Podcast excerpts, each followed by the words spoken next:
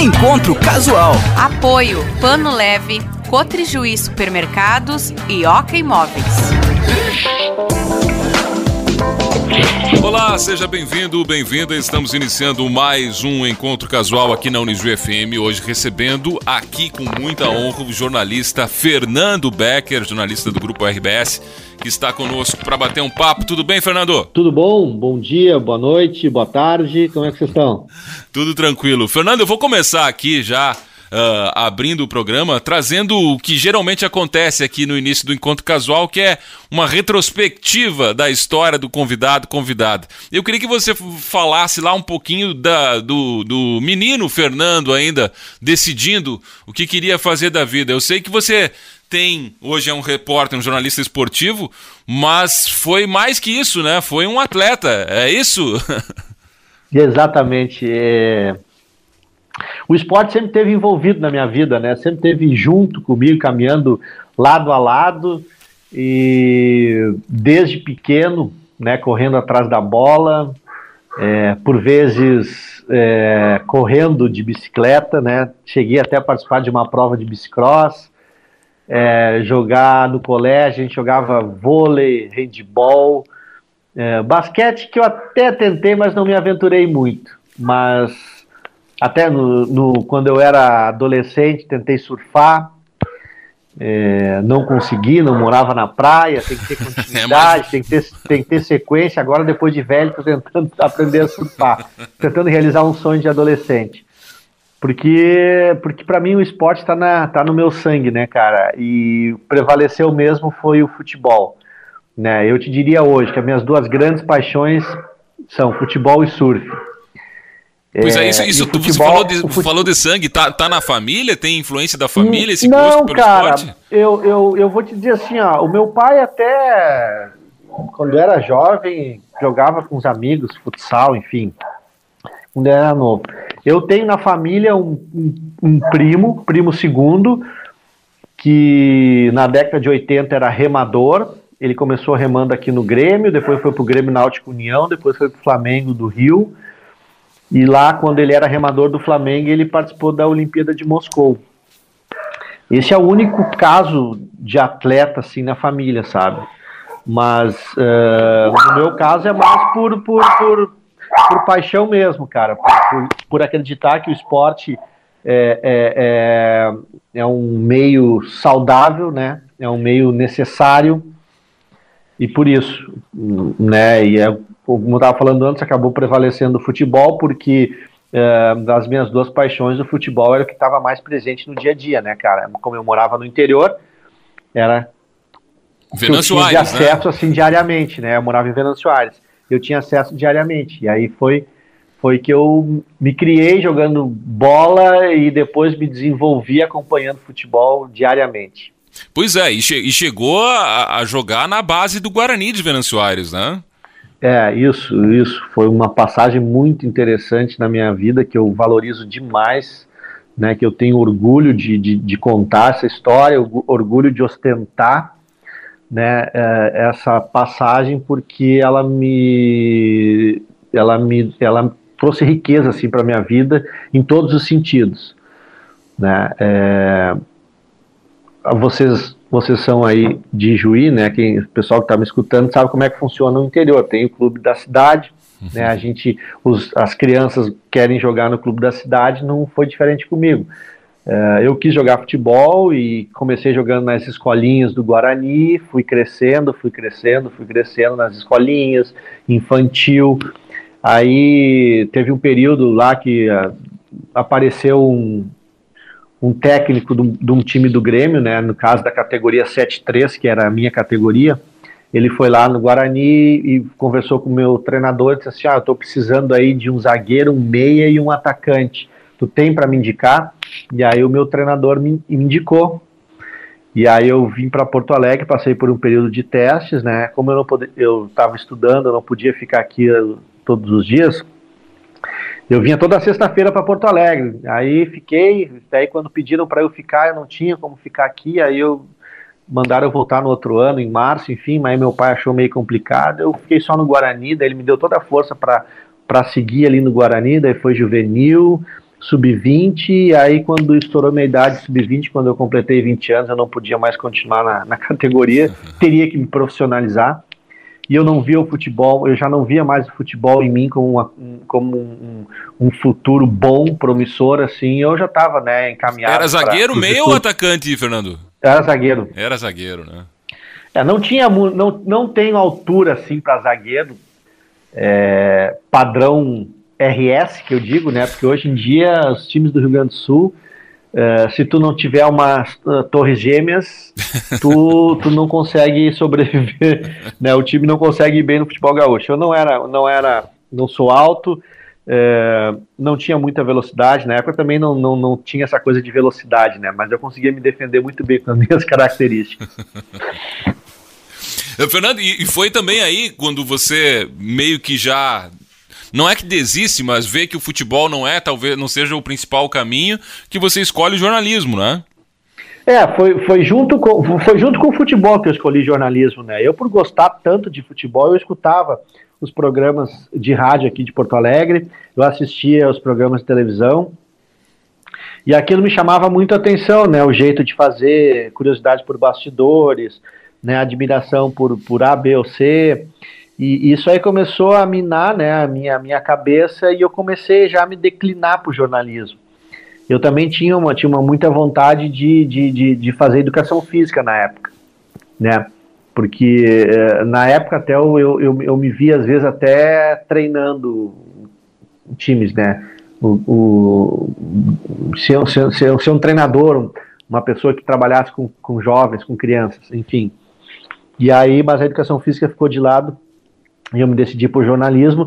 E até enquanto, enquanto eu jogava no Guarani, eu já comecei a desenvolver algum, algum, alguns trabalhos no jornalismo e também comecei a fazer a faculdade né, naquele, naquele período. Então eu consegui, graças a Deus, né, é, conciliar algumas cadeiras aqui em São Leopoldo, na Unicinos, é, com, a, com, com os treinos e, e, graças a Deus também nessa, é, nessa parte aí eu tenho que agradecer é, aos diretores lá que, que, que, aceitaram essa minha proposta, no caso, e também ao técnico da época, que era o Mano Menezes, que, que, ele, que a gente fez um acordo lá para que eu pudesse fazer algumas cadeiras aqui em Porto Alegre e treinar em Venâncio. O, o, o treinador era o Mano Menezes, olha só que legal. Era o Mano, era o Mano. e, e, e, como é o Mano Menezes treinador, é, já nessa época aí? Cara, ele em 92, ele foi em 91, ele foi nosso preparador físico, né? Na realidade é o seguinte, né, eu, conheci, eu conheço o Mano desde 1987, 88, por ali, né? Porque naquela época eu era da equipe infantil, juvenil do Guarani, e o Mano era zagueiro do primeiro quadro. Você sabe muito bem aí quando o time é amador, existe o primeiro e o segundo sim, quadro. Sim, né? sim. o, mano era o, o Mano era o zagueiro do primeiro quadro e eu era o zagueiro ali da base. Então tu se inspirava naqueles caras ali do primeiro quadro, né? E, e eu tinha uma admiração pelo futebol dele. E aí, no, em 1988, o Guarani acabou sendo campeão estadual amador numa final contra o Sapiranga e o Mano vai lá e faz o gol do título, gol de pênalti, da disputa por pênalti, gol do título. E aí depois o Guarani se profissionaliza no 89, eu estava no juvenil, era o primeiro ano profissional do, do Guarani, o Mano já não jogou mais porque o Mano não virou profissional. Em 90 eu comecei a jogar no, no Sub-20. E aí eu, é, 91, o Mano foi preparador físico do Sub-20, daí foi o primeiro contato que eu tive assim mais com ele. E nesse meio tempo eu já jogava no futebol amador também da região ali, né? E aí em 91 eu já enfrentava o Mano, eu jogava num time e o Mano no outro. Em 92 ele foi meu treinador. Aí o, o treinador de 91 saiu e o Mano assumiu a equipe. E aí em 92, 93 ele foi nosso treinador. É... Cara, desde aquela época eu já via que ele ia ser um bom treinador. Pois é, ele tu já, já tinha... via esse diferencial dele? Sabia, sabia. Gente, eu, eu, assim, eu notava, né, que eu tinha essa aptidão, assim, já para tentar é, identificar algumas coisas e perceber e, e, analisar e observar bem. E eu notava isso. Ele era um cara, ele era um cara disciplinador. Em 93, eu até comentei com alguns colegas de faculdade, né, sobre ele, dizia assim, ah, o Mano às vezes me parece o Filipão, né, e 94 também, porque depois o Filipão estava no Grêmio, e, e ele era um cara muito organizado, né, um cara muito metódico, assim, detalhista na preparação, uh, estrategista, uh, eu via essas qualidades nele, né, ele, por exemplo, o Mano teve, um, teve uma época, porra, 1992, 3 por aí. É, teve uma época que a gente teve o acompanhamento de uma psicóloga no nosso clube, no nosso time. Né, ela, claro que ela foi fazer, ela foi fazer um trabalho é, de faculdade, enfim, mas o Mano e o, o preparador físico na época os dois abriram as portas para essa psicóloga para fazer um trabalho com a gente. Nessa época, totalmente inovador um trabalho assim. É, to, exatamente, totalmente inovador. Então eu via já naquela época né, qualidades nele que só depois vieram confirmar o excelente profissional que ele se tornou. Fernando, chegou a parte do programa que dizem que é a mais difícil, que é a escolha das músicas, né? Eu queria que você anunciasse as duas primeiras do programa de hoje. As duas primeiras, vamos lá então. New Order, Biz Bizarre Love Triangle e Engenheiros do Havaí Infinita Highway. Tá certo, é o nosso convidado aqui, o Fernando Becker, jornalista que está conosco nesse final de semana aqui no Encontro Casal. A gente vai ouvir as duas primeiras e depois volta com o segundo bloco do programa.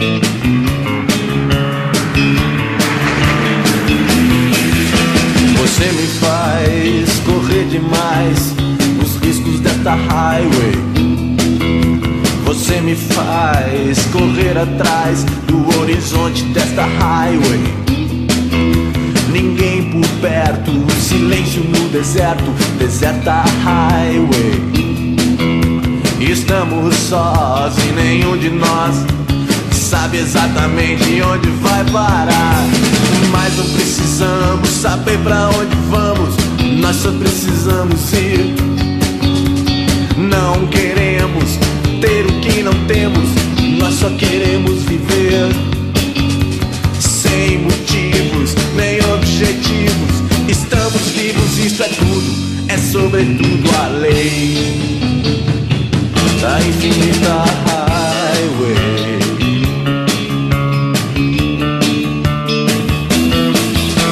Quando eu vivia e morria na cidade, eu não tinha nada, nada a temer, mas eu tinha medo, o medo dessa estrada. Olhe só, veja você. Quando eu vivia e morria na cidade, tinha de tudo, tudo ao meu redor, mas tudo que eu sentia era que algo me faltava e à noite eu acordava apanhado em suor. Não queremos lembrar o que esquecemos, nós só queremos viver. Não queremos aprender o que sabemos, não queremos nem saber.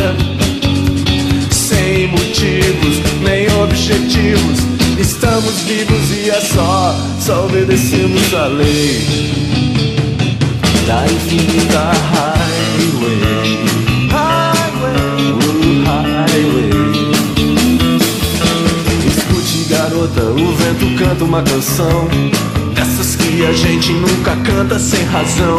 Me diga, garota, será a estrada uma prisão?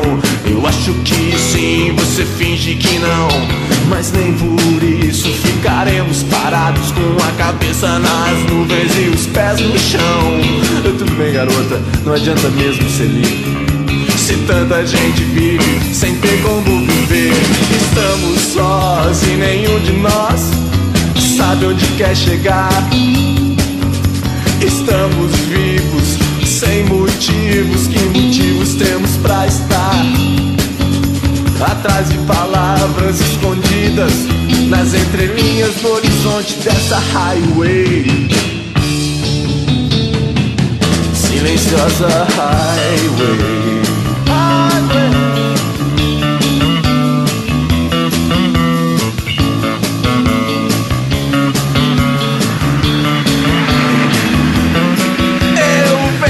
Horizonte trêmulo. Eu tenho os olhos úmidos. Eu posso estar completamente enganado. Eu posso estar correndo pro lado errado. Mas a dúvida é o preço da pureza. E é inútil ter certeza. Eu vejo as placas dizendo não corra, não morra,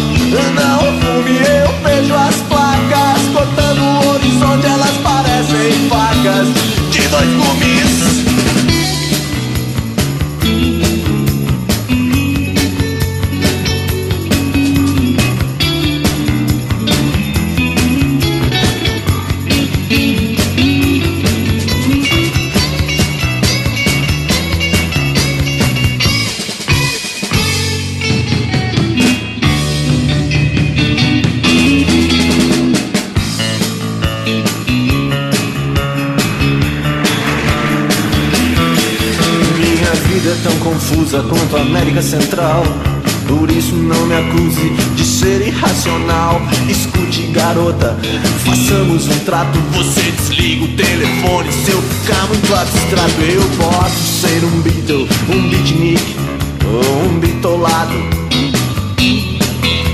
Mas eu não sou ator, eu não tô à toa do teu lado.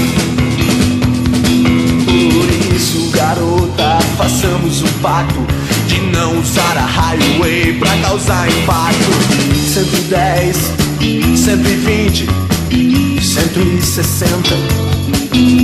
Só pra ver até quando o motor aguenta. Na boca, em vez de um beijo, um chiclete de menta e a sombra do sorriso que eu deixei. was the highway, highway,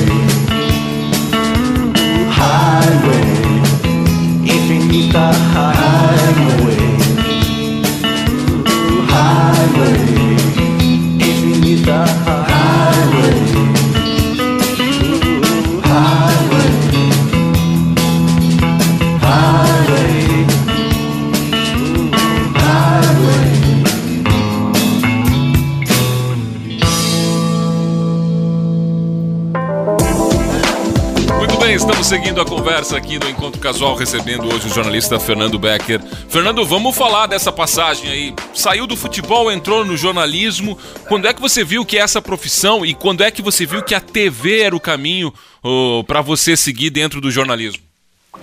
Cara, eu vou, eu vou primeiro eu vou contextualizar o seguinte, ó. eh, quando eu jogava futebol lá no Guarani, eh, eu participava de um programa de rádio. Toda segunda-feira tinha um programa de rádio que falava sobre o- principalmente o Guarani e outras notícias do futebol da região, né? E, e às vezes eu ia lá como convidado, né, do programa. Eu era o capitão do time do Guarani, então eu, eu frequentemente eu ia lá nesse programa. E aí o apresentador ele já ele já sabia, né, dessa minha vontade de fazer jornalismo. Ele começou a me dar algumas oportunidades. Às vezes ele pegava assim, eu ia lá na rádio e disse, ah, ô Fernando, pega aqui o, o gravador e vai lá no, no, no estádio e faz uma entrevista com o Jorjão, na época o Guarani tinha o Jorjão, tinha o Sandro, Eh, vai lá e faz uma entrevista com fulano, vai lá e faz uma entrevista com o Fábio, que era um centroavante, que era da base do Inter, que jogou no Guarani. Aí eu ia lá fazer uma entrevista, entendeu? Trabalho de jornalismo já, né? Exa- exatamente, ele pegava e botava aquelas entrevistas no ar. Agora eu não lembro se ele botava minha voz ou não, se podia botar minha voz ou não. Mas enfim, assim eu comecei a, a entrar no jornalismo. Ah, alguns domingos, né? Depois que o Guarani, que, a, que, a, que, o- que o- teve um ano lá que, o- que o nosso time não, não passou da segunda fase. ah, e teve um outro ano que a direção, em 91, a direção tirou o nosso time do campeonato por causa de, de, de recursos, né? Pra, não, não, tinha recurso para a gente seguir adiante. E aí, o que, que eu fazia? Domingo eu ia lá, acompanhava o trabalho do plantão de estúdio, né? eh, ajudava, auxiliava o plantão do estúdio, tudo, tudo de graça isso. Eu, é, é, realmente eu queria aquilo, né? Então eu, eu, eu fiz uma amizade boa com o plantão de estúdio, o Antônio Melo, e aí eu ficava lá numa salinha escutando as outras rádios, passava as informações para ele, ajudava ele ali. É assim eu comecei. Ah, e aí eu já vi que eu já, já, já queria aquilo mesmo, né, cara?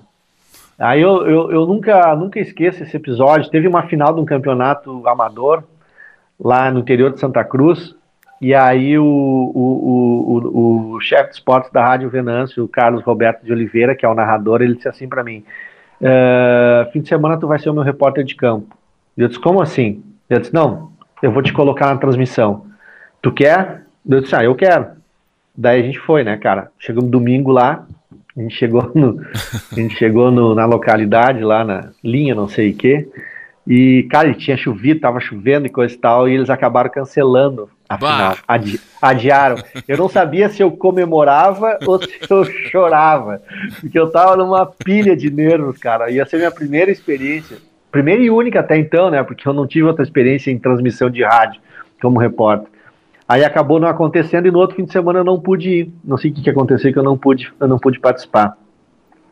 Mas então eu tô com essa coisa, essa, essa dívida comigo mesmo aí. Ah, e- É, e, e aí depois eu vim, aí eu, já eu, tá, vim, vim estudar em, em Porto Alegre, enfim, eu comecei na Unicinos, depois eu passei para PUC, e aí eu já meio que eu, eu já, eh, já declinava assim os, as minhas preocupações, as minhas buscas assim, eh, por conhecer bastidores e, e detalhes de televisão, entendeu?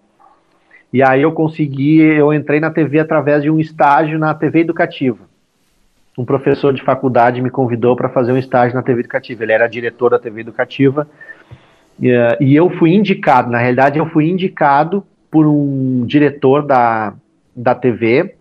Né, ele não me conhecia, esse diretor, ele me indicou para esse meu professor. Disse: ó, lá na PUC tem um aluno teu que eu recebi uma indicação que ele quer fazer TV e ele gosta de esporte, então tu convida ele. Daí o, Flávio Porcelo, falecido já, Uhum.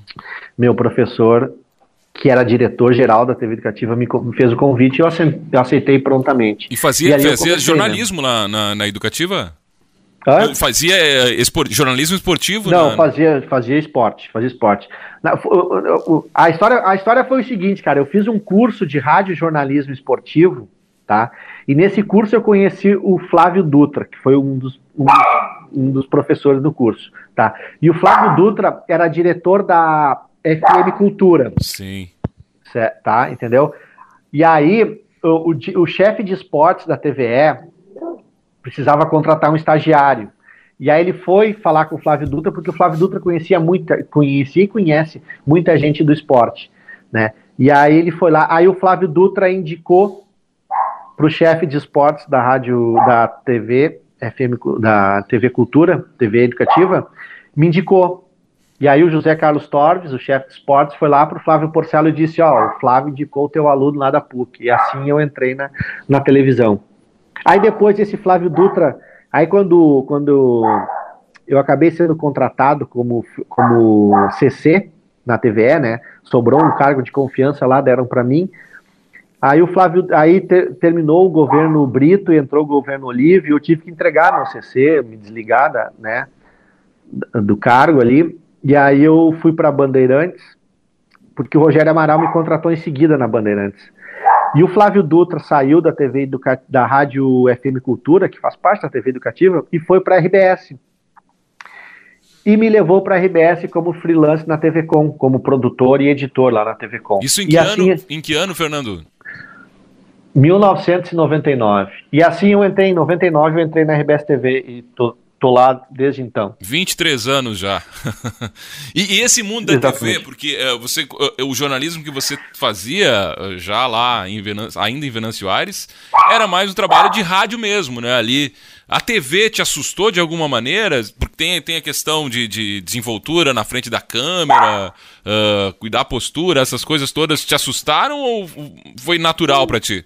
Não, foi, foi, foi, uh, foi meio que natural, cara, porque assim, na, na faculdade a gente já tinha né, alguns contatos com a câmera, vamos dizer assim, com o microfone e, e a câmera.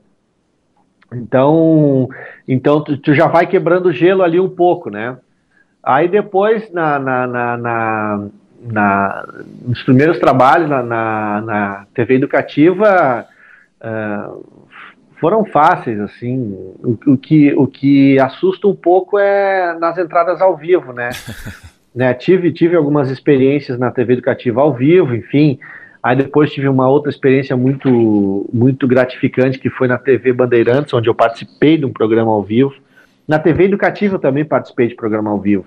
Uh, não sei se vocês vão lembrar, se é, de repente muita gente vai lembrar aí do cartão verde que existia na TV educativa, sim. na TV Cultura né, uh, aos domingos, às vezes eu participava do Cartão Verde, eu entrava ao vivo aqui do Rio Grande do Sul. Né, então eu tive essa experiência. Uh, a TVE aqui do Rio Grande do Sul também tinha um programa de debates no domingo.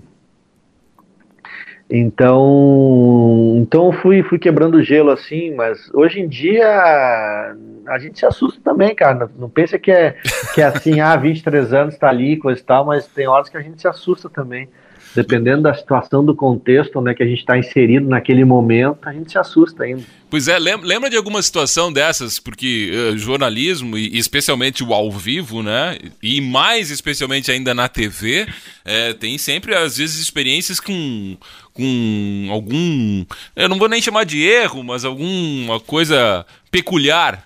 Tem alguma experiência assim que tu lembre que te marcou? Tem, tem uma sim. É, é de erro, assim, a gente a gente comete às vezes erros que o telespectador não se dá conta, né?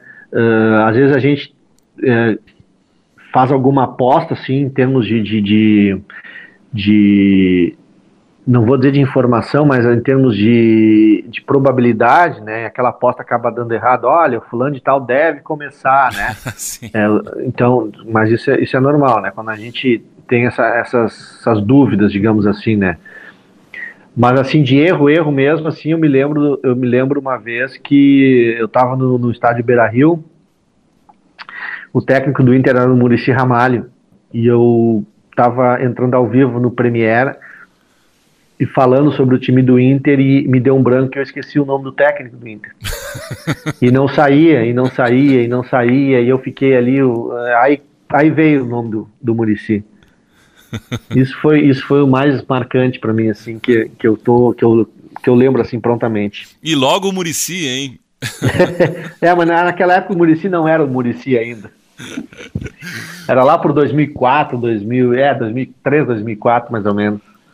Fernando, vamos, vamos colocar mais música na nossa conversa? Vamos. Queria que você anunciasse mais duas. Mais duas, então.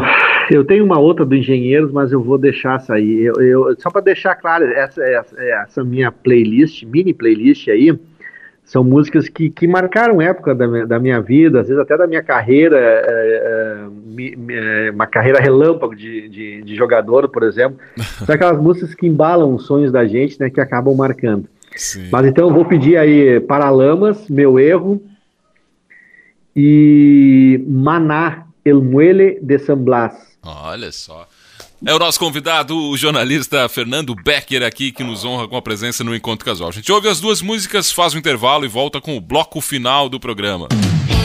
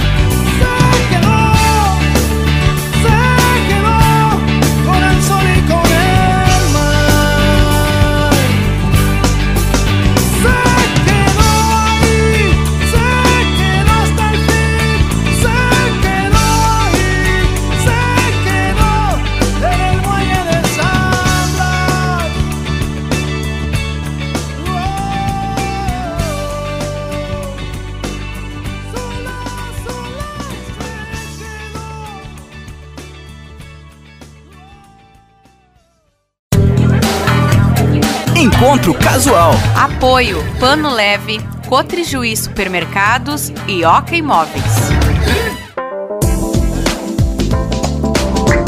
Depois do intervalo, nós voltamos com o bloco final aqui do programa Encontro Casual, recebendo o jornalista Fernando Becker. Vamos falar das relações com uh, os treinadores, Fernando, porque a gente estava falando fora do ar aqui. Uh, pelo menos na minha opinião, um dos momentos mais tensos do trabalho de vocês são as coletivas de imprensa ali, onde tem essa. Uh, especialmente com o treinador, né? Que às vezes perdeu um jogo ou foi eliminado de uma competição e o repórter tem que fazer aquela pergunta que é pertinente, mas que o treinador não quer ouvir. Eu estou enganado ou realmente é um dos momentos mais tensos dessa relação entre repórter e treinador? É, às, às, vezes eu, eu, às vezes é tenso, é, às vezes não, né? Às vezes é um momento até de descontração é tenso só quando perde, né? Quando perde, mas quando perde feio, quando perde bem perdido mesmo, né? Aquele, aquele jogo que não dá nada certo, que é, ou quando perde em sequência, né? Que a, que a coisa começa a, a, a pretear pro lado do treinador, né? É, é, é, esses são os momentos tensos. Mas já teve até derrota que, que, que foi tranquilo, né? Mas assim, cara, eu, eu particularmente, assim, eu não, eu não tive, eu não vou dizer que eu tive problema com um treinador. Se eu disser que eu tive algum problema, posso estar mentindo aqui, mas eu, graças a Deus, eu sempre procurei trabalhar dentro do, principalmente do respeito, né? É, da honestidade com os treinadores e uh, até até Na televisão a gente tem, tem uma linha né, de jornalismo um pouco mais amena, né, um pouco mais branda, digamos assim, uh, que a gente por vezes não pega tão pesado assim com os treinadores, né, e principalmente os comentaristas, né, uh, da TV, diferente do que acontece às vezes com o jornal, que, que expõe, né, as feridas e também com a, principalmente com o rádio, que a rádio ela a rádio vai ataca mais a ferida, né, vai. dos treinadores. É, mas assim eu não, eu não tive problema. O único, para ser bem sincero, assim, ó, o único problema que eu tive com com um treinador foi uma reportagem que eu fiz. Olha, olha que, que, que gozado isso, que estranho. Uma reportagem que eu fiz com, com o Inter e aí o meu cinegrafista pegou o Abel Braga dormindo no banco de reservas durante um treino.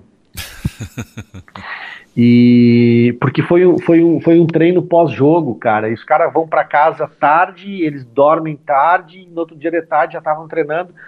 E, e, pô, totalmente compreensível. O Abel tava, pegou no sono ali, né? Eu fiz a imagem, aí eu coloquei a imagem no, no na reportagem. E, e essa reportagem foi para Globo, foi para Globo do Rio no sábado, foi vinculada no sábado. E lá no Rio eles colocaram uma musiquinha de Niná em cima da imagem. E aí alguém assoprou pro Abel aqui em Porto Alegre, pô, o Abel ficou pé da vida, né, cara? Ah, nem falava mais direito comigo, não sei o que, tá, ficou uma coisa assim. Aí, não sei quantos, quantos anos depois ele voltou pro Inter, era um dos meus melhores amigos. Até, até hoje, quando encontro ele, a gente, a gente se dá super bem. Pois é, como é que é a tua relação com, com todo esse entorno né, que envolve futebol, dirigentes, jogadores, treinadores? Uh, como é que você faz para ter essa relação que tem que ser uma relação transparente, saudável, né? Mas também que às vezes tem esses momentos mais tensos, né? Cara, a relação, a relação foi boa e sempre é boa, né, cara? Ela já foi melhor porque antes a gente tinha mais contato com eles. Hoje já não tem tanto, né? Principalmente com jogadores. Com treinador a gente até ainda tem contato porque tem as coletivas, né? Mais frequência com os treinadores. Uh, às vezes o treinador uh, conversa com a gente uh, fora do treino, antes do treino, depois do treino, numa viagem. E com o dirigente é, continua igual, porque o contato continuou como era antes, né, sempre conversando, enfim. Mas a relação, a relação é boa, cara, e, e sempre foi boa. E como eu falei, né, cara, eu sempre procurei, e todos os meus colegas aqui, vou ser bem sincero, todos os meus colegas aqui tratam todo mundo com respeito, claro que a crítica, ninguém gosta de ser criticado, e às vezes uma crítica mais forte acaba abalando as estruturas, mas faz parte, entendeu? É, e aí os. E, e até acho que, que, a, que a crítica ela não é uma falta de respeito, né? É, e por isso que eu digo que todos os meus colegas aqui respeitam, né, são honestos, porque, porque eles têm informação e aqui a gente não fala nada que não, que não tenha informação, que não tenha um embasamento, né? É, o problema é que eu falei, a crítica ninguém gosta, né? E quando vem um, à tona assim no ar, é, aí complica mesmo, a relação complica. Mas quem está do lado de lá tem que entender essa situação, né? E eu vou, eu vou, agora eu vou falar um negócio aqui, ó. O mais estranho isso aqui que é, é que a relação que a gente tem hoje é de, é de, é de adversário. Pois é. É meio, é meio que de inimigo, entendeu? É assim que do lado de lá eles nos enxergam. Agora, quando eles se aposentam, a relação é de amizade. é, é Aca assim, acaba aquela tensão que tem, né? Exatamente. A, a, sabe, aquele escudo, ele, ele some aquele escudo. A relação fica de amizade. É, porque são universos comuns. É, fala um pouquinho da tua rotina pra gente, como é que é a rotina do Fernando Becker dentro do esporte, dentro da RBS? É, cara, minha rotina é comer, beber e dormir. não, não, brincadeira. É, cara, é, dentro do esporte, assim, eu, eu, eu trabalho geralmente de tarde, né? Aí de manhã eu tiro as manhãs para fazer, para cuidar de mim, no caso, né, da minha saúde, é, vou na academia, enfim, dou as voltas que preciso dar, vou trabalhar de tarde, é, de tarde, dependendo da pauta, eu, eu saio, saio para a rua ou não, às vezes vou a treino, não vou, hoje em dia eu, eu digo isso porque depois da pandemia ficou mais complicado para o treino, né, e até porque tá, é comum agora fechar os treinos. E volto do treino quando, quando eu vou aos, estádios, né, fecho a minha matéria e volto para casa. Volto para casa de noite já dependendo do, do, dia, eu volto às 10 horas da noite, eu volto para casa, às vezes eu volto às 8, às vezes eu volto às 7. E, e fim de semana, é, se eu trabalho domingo, eu trabalho em jogo, né? Vou meio-dia eu vou, vou para a emissora, volto, dependendo do, do, dia do jogo, volto é, 7 da noite. Se o jogo é mais tarde, eu volto meia-noite. Já aconteceu de voltar uma da madrugada, num domingo que teve o problema lá da caso de racismo do Edenilson Sim. lá, de injúria racial do Edenilson, eu voltei, depois da meia-noite eu voltei para casa. Às vezes acontece, né? Fernando, é, você, E se o jogo é sábado, é a mesma coisa, né, cara? Se o jogo é sábado, de tarde, é meio-dia eu vou trabalhar, volto no fim da tarde, ou se é mais. Hoje em dia a gente está com jogos aí às nove da noite, sete, enfim. Daí a gente volta um pouquinho mais tarde e, e começa a trabalhar um pouquinho mais tarde também. Sim. Fernando, você recebeu um dos prêmios importantes do jornalismo, talvez o maior do jornalismo gaúcho, né? Uh, como é que foi para ti receber esse prêmio e que momento o jornalismo esportivo, especialmente, vive, na tua opinião, você que já é um profissional aí com 23 anos só de RBS? É, cara, foi muito legal. Foram. Eu fui. Foram três, quatro prêmios, eu acho que eu recebi lá o prêmio Ari de jornalismo, né? Dois primeiro lugar foi muito legal. É, é, um reconhecimento, né, cara? Não tem como dizer diferente. É, a gente se sente muito é, honrado, né, pelo trabalho que a gente fez para chegar àquela premiação ali. É, no caso, eu fiz, foram, foi um ano que eu fiz uma reportagem de um time de craqueiros de Caxias do Sul. E outro ano eu fiz uma reportagem de um, de um time na Vila Cruzeiro que era comandado por um garoto e, e, o time tinha preparador físico, preparador de goleiros, eles faziam do time como se fosse um time profissional, né? Eles tinham sonhos ali, né? Então foi muito legal mostrar essas histórias, é, histórias que às vezes elas passam despercebidas, né, nos nossos olhos. E sobre o jornalismo, cara, é, é, é uma profissão assim, toda profissão ela ela está em, em, evolução, né? Em, em metamorfose. E o jornalismo talvez seja uma das que mais estão evoluindo, estão mudando. Por quê? Por causa, por causa da tecnologia, por causa da internet, por causa do telefone celular, do smartphone. É, então, hoje em dia, tudo, é, tudo é diferente no jornalismo do que tu fazia há três, quatro anos atrás, né? Eu até nem, nem, nem, nem, vou, nem, vou, nem vou dizer muito tempo assim, vou dizer, a, a, hoje em dia é muito diferente do que a gente fazia antes da pandemia. É antes, verdade. da pandemia antes da pandemia a gente tinha um jeito de fazer, veio a pandemia, a gente aprendeu a fazer em função dos problemas, aprendeu a fazer de outra maneira, mas continuamos fazendo, né? Então, é, tá sempre mudando e a gente tem que estar tá sempre aprendendo. Há pouco eu participei de uma reunião aí com uma, uma psicóloga e mentora de carreira e ela me mandou o link da, da reunião e eu e era um, e era um, um site que eu nunca tinha visto e eu dela disse assim, quer que eu mande por outro, outra plataforma? Eu disse, não, eu quero essa aqui porque eu quero aprender a mexer nessa aqui. Então a gente tem que estar tá sempre assim, sabe, cara? Sempre, tem que estar tá sempre querendo aprender. Disposto a isso, né? disposto a, a, mexer em novas ferramentas, né? Porque, cara, é, e o jornalismo hoje, eu, isso esse tempo eu falei com, com um estudante de, do ensino médio que estava querendo fazer jornalismo, ele, ele veio me entrevistar e eu disse, cara, hoje, quando eu comecei né, no jornalismo, eu tinha uma opção. Aliás, eu tinha duas opções: ou ser empregado ou ser empregado. Hoje, tu tem duas opções também: ou ser empregado ou ser dono de ti mesmo. Aí eu expliquei para ele, porque hoje com a internet tu pode montar uma rádio tu pode na internet, tudo, né? É. tu pode, tu pode ter o teu canal no YouTube e a partir dele tu pode ganhar muito bem e ganhar bem mais do que muita gente no jornalismo. Então é isso, cara. É, é, por isso que eu disse que tá, tá mudando e não para, e a gente tem que aprender né, com as mudanças e evoluir junto.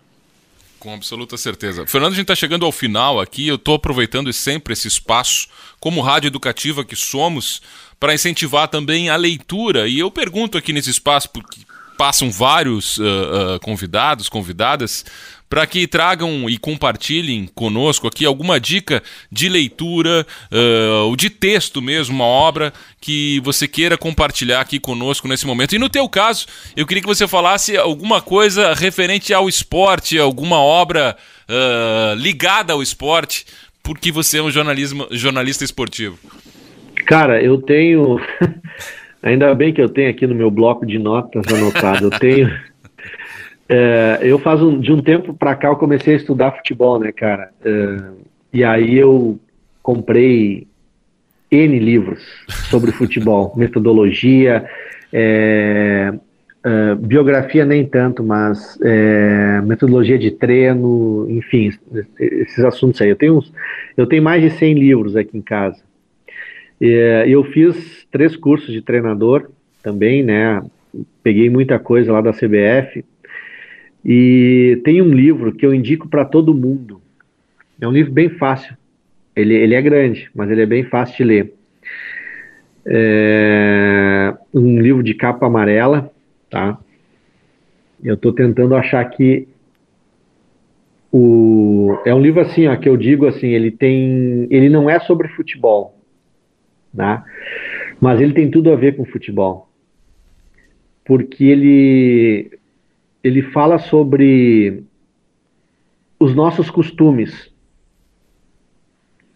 Uh, como, como a gente constrói assim uh, a nossa, os nossos hábitos, tá? E como a gente muda os nossos hábitos, que a gente, a gente tem muitos hábitos ruins e às vezes a gente quer mudar. E aí ele, ele ensina como mudar os nossos hábitos. E um time de futebol, ele nada mais é do que hábitos. O treinador, durante a semana, ele treina o time para jogar de uma forma. Ele treina o time para atacar é, pela direita ou pela esquerda, para atacar pelo meio, para para fazer chuveirinho na área, ele, conforme for a metodologia de treino dele, ele vai habituando o time a jogar daquela maneira. Então, estou explicando isso do porquê que eu li esse livro, por causa disso, entendeu? O nome do livro se chama O Poder do Hábito. Por que Eduardo. fazemos o que fazemos na vida e nos negócios? É um livro de capa amarela do Charles Duhigg. Esse é um dos livros. Show certo? de bola. Fernando, te agradecer imensamente aqui topar bater esse papo com a gente dentro do Encontro Casual. Uh, parabenizar pelo teu trabalho, já reconhecido em premiação mesmo. Dizer que a gente aqui de longe assiste sempre uh, com admiração o que você faz dentro do trabalho do jornalismo esportivo. E além de te agradecer, perguntar o que, que a gente termina ouvindo aqui no Encontro Casual. Ah, o que nós vamos ouvir então, cara? Deixa eu ver aqui. É... Eu vou botar aqui, Engenheiros do Havaí era um garoto que, como eu, amava os Beatles e Rolling Stones. Até vou explicar por que, que essa música aqui. Porque em 1990, cara, eu fui disputar um, um, a final do Campeonato Gaúcho de Sub-20, lá em 3 de maio. Era um triangular final. Guarani de Venâncio, 3 de maio, e Inter de Santa Maria. O Inter de Santa Maria foi campeão, Botafogo em segundo e nós ficamos em terceiro. Eu tinha 16 para 17 anos, cara, e o último jogo eu fui capitão do time, porque quatro colegas de, de, de, equipe pularam a janela e foram para a noite, e um deles era o capitão, e o técnico me deu uma abraçadeira, e foi muito marcante para mim essa final de campeonato. E essa música embalava, né? Eu escutei na viagem, escutei na, na ida, na volta, e me marcou muito essa música. E a outra é Desejo de Amar, da Eliana de Lima, que também embalou algumas viagens que, que eu fiz pelo, pela base do Guarani. Né, a gente cantava dentro do ônibus, enfim. Essas duas músicas eu queria encerrar com elas por causa dessas histórias aí que foram, foram músicas que marcaram a minha, a minha vida lá na adolescência, na juventude. Tá certo. Obrigado mais uma vez, Fernando. Valeu, um abraço. Eu que agradeço o convite aí. Enquanto Casual volta semana que vem com mais um convidado aqui na Unisu FM. Até lá.